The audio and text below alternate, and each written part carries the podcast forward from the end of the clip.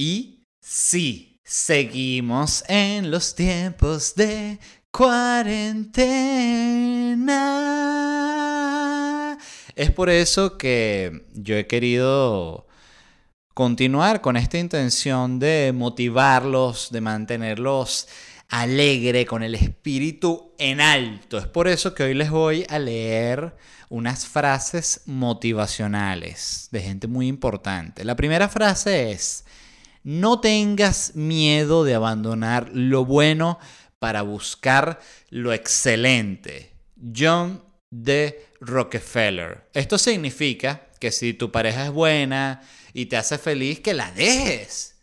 Y busques lo excelente, no te conformes con lo bueno. Otra frase. Si no puedes explicar algo de forma simple, no lo has entendido muy bien.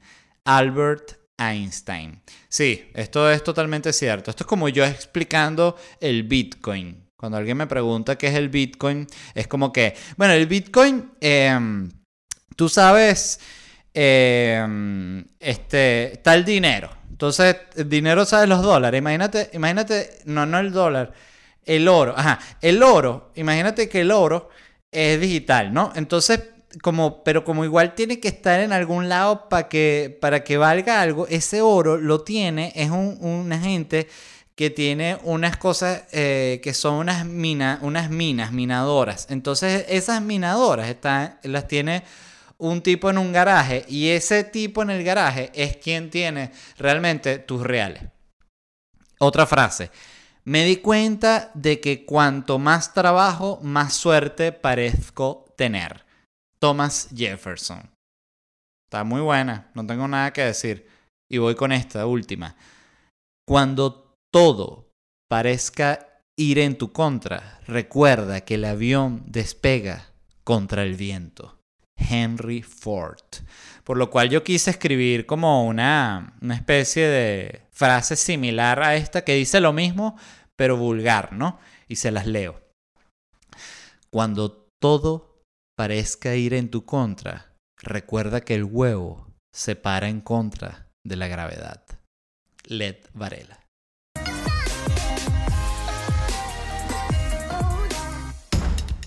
Hello, gente amada. Episodio 8 de Bla, Bla, Bla. Hoy les voy a hablar de temas muy, muy, muy interesantes. Hay días que están mejores que otros y los temas que encontré para hoy están bellos, pero primero lo primero que es pedirles que se suscriban al canal de YouTube y que activen las notificaciones. ¿Para qué? Para que les lleguen las notificaciones. Y así tú dices, ¡ay! Me llegó la notificación. Qué bueno que la activé. Hay un episodio nuevo de bla, bla, bla. Ya lo voy a ver. El podcast está disponible en Spotify, en Apple Podcast y en Google Podcast. Y por supuesto en tus nalgas podcast, donde estaba disponible incluso antes de existir, ¿no? Qué impresionante. Miren, hoy les quiero hablar empezando del petróleo, porque el petróleo ha sufrido su caída, una de las más grandes de la historia, no sé si la más grande, pero una de las más grandes, llegó a estar en menos 35 dólares, o sea, llegó a estar en negativo. Que tú dices, ah, pero ¿cómo es eso? Que tienes que pagar para que no te lo den Exactamente. Pero ¿cómo pasa esto? Yo leí al respecto para poder explicar aquí, ¿no? Y lo que sucede es que el petróleo se vende por contratos. O sea, tú firmas un contrato en el cual te comprometes a recibir eh, tantos barriles de petróleo dentro de tanto tiempo, ¿no? Como cualquier otra venta de esa, de esa escala, ¿no? No es como que llenan el carguero de petróleo y con, una, con un parlante el buque sale a recorrer todas las costas. ¡Petróleo! ¡Petróleo! ¡Lleva el petróleo! Bueno, bonito y espeso, petróleo. Y un niño, mamá, mamá, ya va pasando el carguero, dame real para comprar petróleo. No, porque siempre que te doy real para comprar petróleo, no, no lo usas, no haces un coño con eso, puro capricho. Ah, regañado.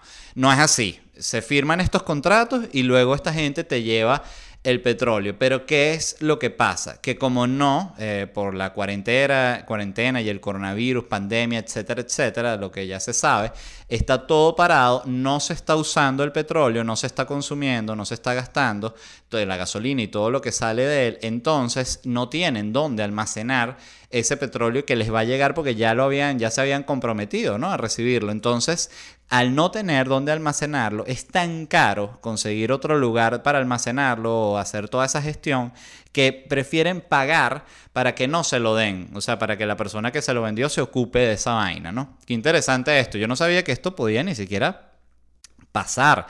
Eh, me, quedé, me, quedé, muy loco. Fíjense que aquí dice, ah, exacto, costo de almacenarlo termina el costo de almacenarlo terminaría siendo más alto que el propio precio del petróleo. Y me pongo a pensar en esto, ¿no? Que tú te pones a ver y es una cosa que es tan, tan cara el petróleo, o sea, es tan costoso extraerlo, es tan costoso eh, transportarlo, es tan costoso almacenarlo, que incluso en este momento regalarlo es como una broma de mal gusto. Tú puedes agarrar a alguien en la calle y decirle, oye, mira, te acabas de ganar dos millones de barriles. Y la persona dice, nada, soy millonario. Dice, gracias, que, genial, dámelo. Y, dice, y ahí le dice, bueno, perfecto, ¿cuál es tu, qué puerto usas tú, qué, qué muelle, en qué muelle trabajas, dónde te, para dónde te mando el carguero, dónde vas a guardar eso? No, yo no tengo nada. Ah, no te puedo dar un coño de madre. Entonces, bueno, así de rápido se acaban los sueños, ¿no? Qué, qué interesante. Fíjense que mm, también aprovecho el mensaje, la noticia para decir que, bueno, Venezuela, buen momento para ser un país monoproductor. Venezuela ya en este momento, escuchen lo que tiene. Venezuela tiene narcodictadura. Venezuela tiene coronavirus y Venezuela ahorita tiene los precios del petróleo en negativo. O sea, ya Venezuela está y que mátenme, mátenme. Ya es, así está Venezuela en el continente. Colombia, mírame, mírame a los ojos, Colombia. Colombia, sí, Venezuela. Mátame, mátenme. Colombia no, pero Venezuela ya va a ver que todo se va a solucionar. Que se va a estar solucionando un coño la madre nada, chico. Mátenme. A mí me da mucha lástima, de verdad. Pero bueno, es lo que es. Escuchen algo, y les quiero hablar de Nastia, ¿no? De una niña que se llama Nastia, que es famosa, una youtuber. Hay dos Nastias famosas. Está Nastia, la niña que juega en YouTube, famosísima, y está Nastia, la jeva que tuerquea. Impresionante. Si ustedes no conocen a Nastia, a cualquiera de las dos Nastias, geniales las dos, súper interesantes. Pero hoy les voy a hablar de la Nastia que juega. Pero para hablar rapidito de la Nastia que tuerquea, vayan a su cuenta de Instagram, yo la voy a poner aquí eh, para que ustedes la busquen y vayan, y vean a esa mujer que no les puedo decir más que el culo es hipnotizante. Yo no sabía que se podía lograr semejante cosa con un culo a nivel de movimiento. Es hipnotizante, repito. Vayan a ver el culo. Yo voy a ver la cuenta solo por el culo, evidentemente. Y tú vas ahí y el culo súper contento, el culo baila y después otro post, el culo está dando una clase, después el culo va para la playa, después el culo está con unos amigos y de repente una selfie de la cara Nasty que y uno y qué, y el culo, pero no por mal, sino porque uno se preocupa por el culo. Pero hoy les voy a hablar de Nastia, la niña que juega. Esta es una niña que tiene un canal de YouTube, tiene 53 millones de suscriptores. Tiene 6 años, tiene esta niña. Y lo único que tú ves en el canal, esto es un canal de YouTube evidentemente para otros niños, eh, es a la niña jugando. Y ya. O sea, ella jugando como cosas de niña, o sea, no sin, sin mayor cosa. O sea, eh, por ejemplo, el, el, video de Halloween es un video que tiene 500 millones de views. Yo se los voy a contar, ¿no? Primero, eh, algo que les tengo que decir es que los, los, videos de la niña tienen efectos especiales, muy simples, pero tienen efectos especiales, tanto visuales como sonoros, auditivos. Entonces, si ella, por ejemplo, levanta esto, suena, ¿no? Entonces, si ella, por ejemplo, agarra esto, suena también, ¿no? Entonces, ella también... Todo esto suena, todo esto suena. Si ella de repente agarra eh, una guitarra, o un trombón. O una batería. Bajo. Y para terminar, flautita pequeña.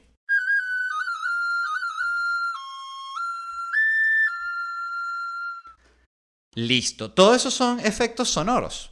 Más nada que eso.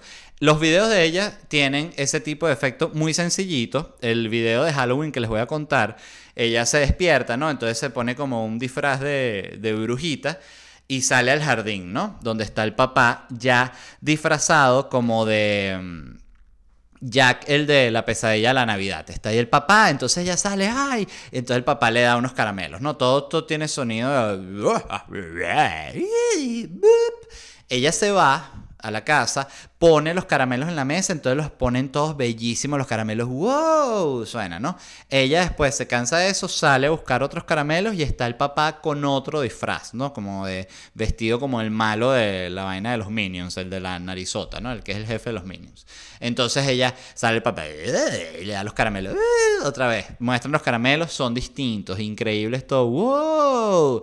Ella sale una última vez y está el papá disfrazado como un payaso eh, y también y le da unos caramelos ahí. Y la niña va 500 millones de views. Y de repente, tú, escuchando este hecho así a la primera, pues decir, bueno, qué ridículo es, ¿no? Tener que estar disfrazado ahí todo el día en el jardín. Y no, ya va. Esta niña y el papá hicieron 18 millones de dólares el año pasado con estos videos. 18 millones de dólares. Discúlpame, pero yo por 18 millones de dólares me disfrazo de perra, si así lo quiere la niña. La niña me dice, papá, hoy quiero, quiero que te disfraces de gatúbela con hilo dental. Le digo, plomo, vámonos. Son millones de dólares.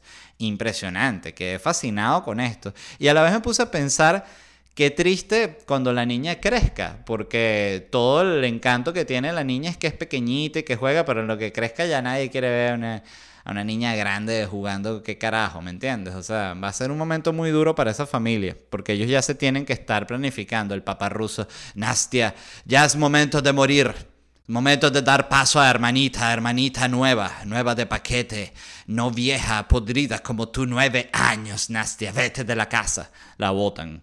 Pero bueno, me pareció muy interesante esto, algo que no había pensado, y es lo común que es eh, en YouTube los videos de gente haciendo cosas que tú puedes hacer, ¿no? Estos niños, por ejemplo, ven estos videos de Nastia porque esta niña juega mucho más arrecho que ellos. Ningún niño juega con ese nivel de producción. Entonces tú, en vez de salir tú a jugar para el parque o a jugar para el jardín o a jugar en cualquier lado, tú ves un video de alguien que juega mejor que tú.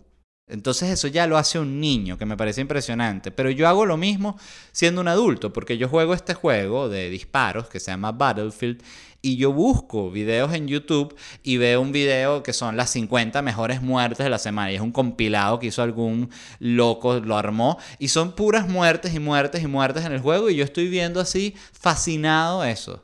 Y lo loco es que yo tengo el juego. O sea, yo pudiese prenderlo y ponerme a jugar yo, que en teoría es lo divertido y lo que quieres hacer, pero no, yo prefiero ver a la gente jugar. Y lo mismo un niño. Un niño, en vez de salir para el parque, no, ponme a la niña que juega rechísimo y ya, mejor. Para no estar yo pasando pena y jugando mediocremente en el parque con todos los otros niños que ni canal de YouTube tenemos. Y me puse a pensar, ok, los niños tienen videos para ver otros niños jugando, los adultos podemos ver videos de otros adultos jugando, pero dije, ay, los viejos, los viejos son un público desatendido. Entonces se me ocurrió este canal de YouTube, escuchen.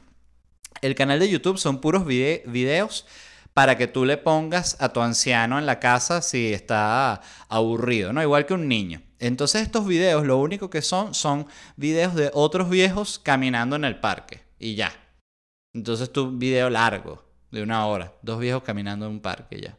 Después un, un plano otro viejo tomando un café. Y ya, se los pones ahí a tu viejo para que ellos se distraigan. Entonces, bueno, eso es todo lo relacionado a Nastia. Y para continuar hablando de la vejez, leí una noticia que, si bien es trágica, me dio risa, se las leo el titular, dice, hombre de 100 años muere de coronavirus luego de perder a su hermano gemelo en la fiebre española. Primero me da risa porque decir que alguien de 100 años murió de coronavirus me parece como un poquito amarillista. O sea, yo creo que si tienes 100 años moriste de vejez. No importa si te comió un dinosaurio. Porque no, que eh, murió, mi abuelito y de qué murió no se lo comió un dinosaurio. No, murió de vejez. Seguro la otra gente corrió y se escondió y tu abuelo no pudo y se lo comió el tiranosaurio. Cosas que pasan. Y me causó gracia esta noticia, primero porque se le murió el hermano en la fiebre española ya en el año del coño de la madre, en 1918.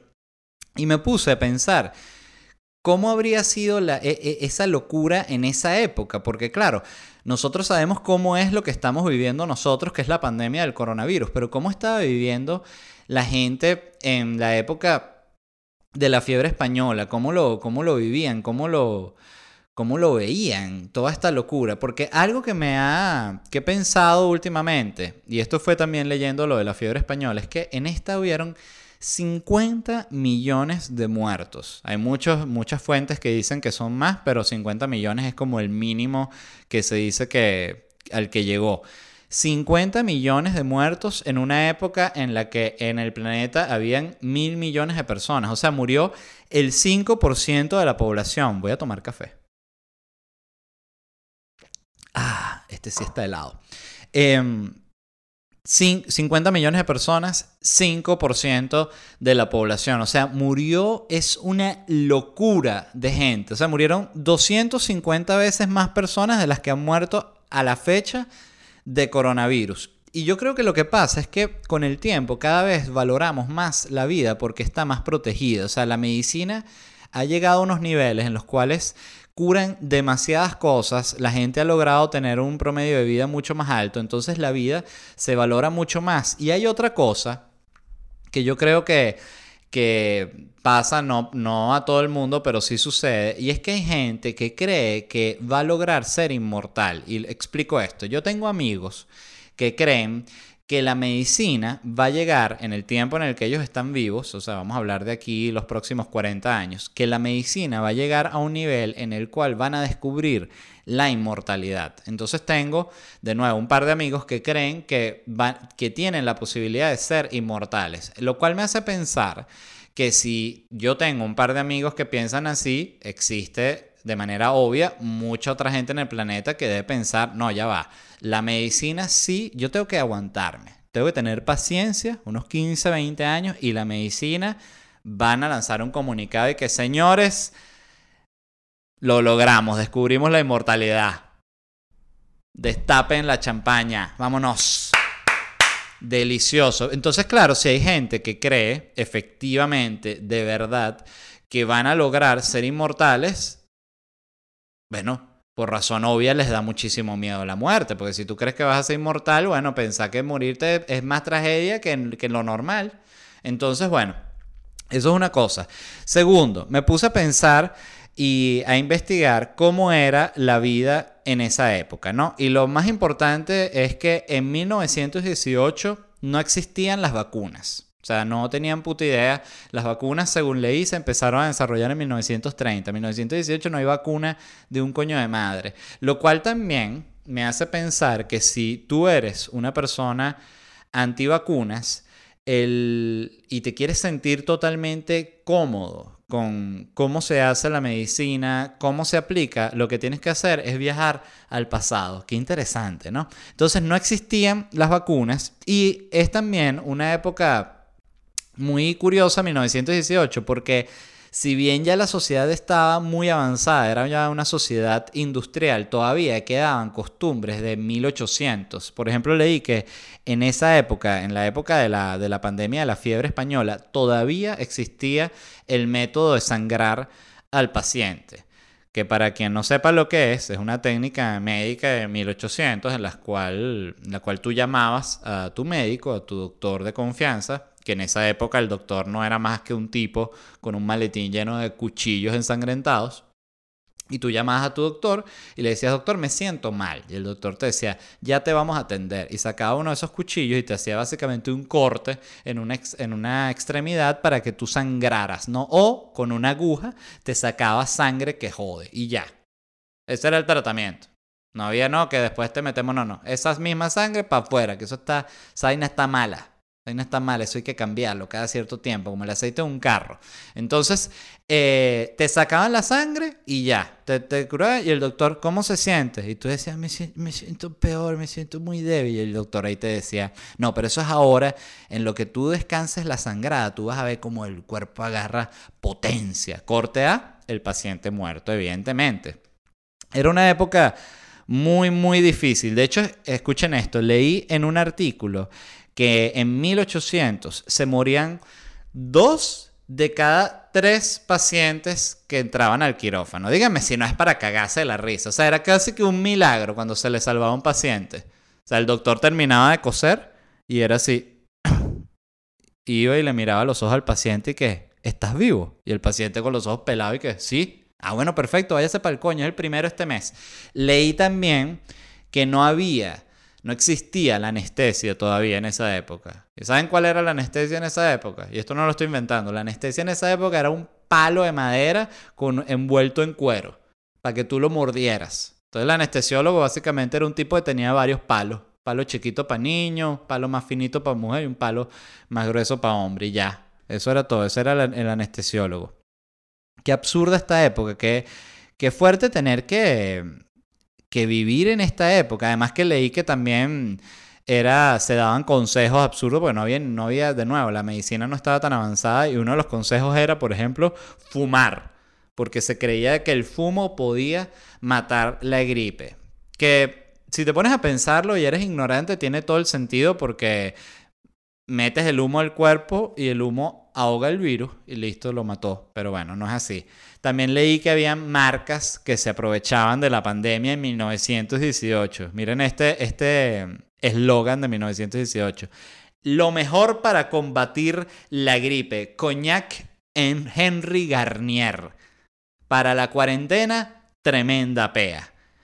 Qué horror, de verdad. Y yo pensaba, aquí también es otra cosa que eh, comprobé que no era así leyendo estos artículos. Yo pensaba que en 1918 no tenía ni idea de qué coño era el virus. O sea, no tenía ni idea de cómo se transmitía y que por eso se habían muerto 50 millones de personas. Pero no, de hecho sí tenían idea. Y llegué a un texto que es un boletín oficial extraordinario de la provincia de Burgos en el año 1918 que me imagino que la provincia de Burgos en España en 1918 no era ni el lugar más tecnológico ni más próspero del mundo. Ni hablar de Puerto Píritu en 1918, que ahí sí no estaban enterados de nada, estaban y qué. Mira, chipi chipi. Bueno, miren este texto, qué bueno, del boletín de Burgos, ¿no?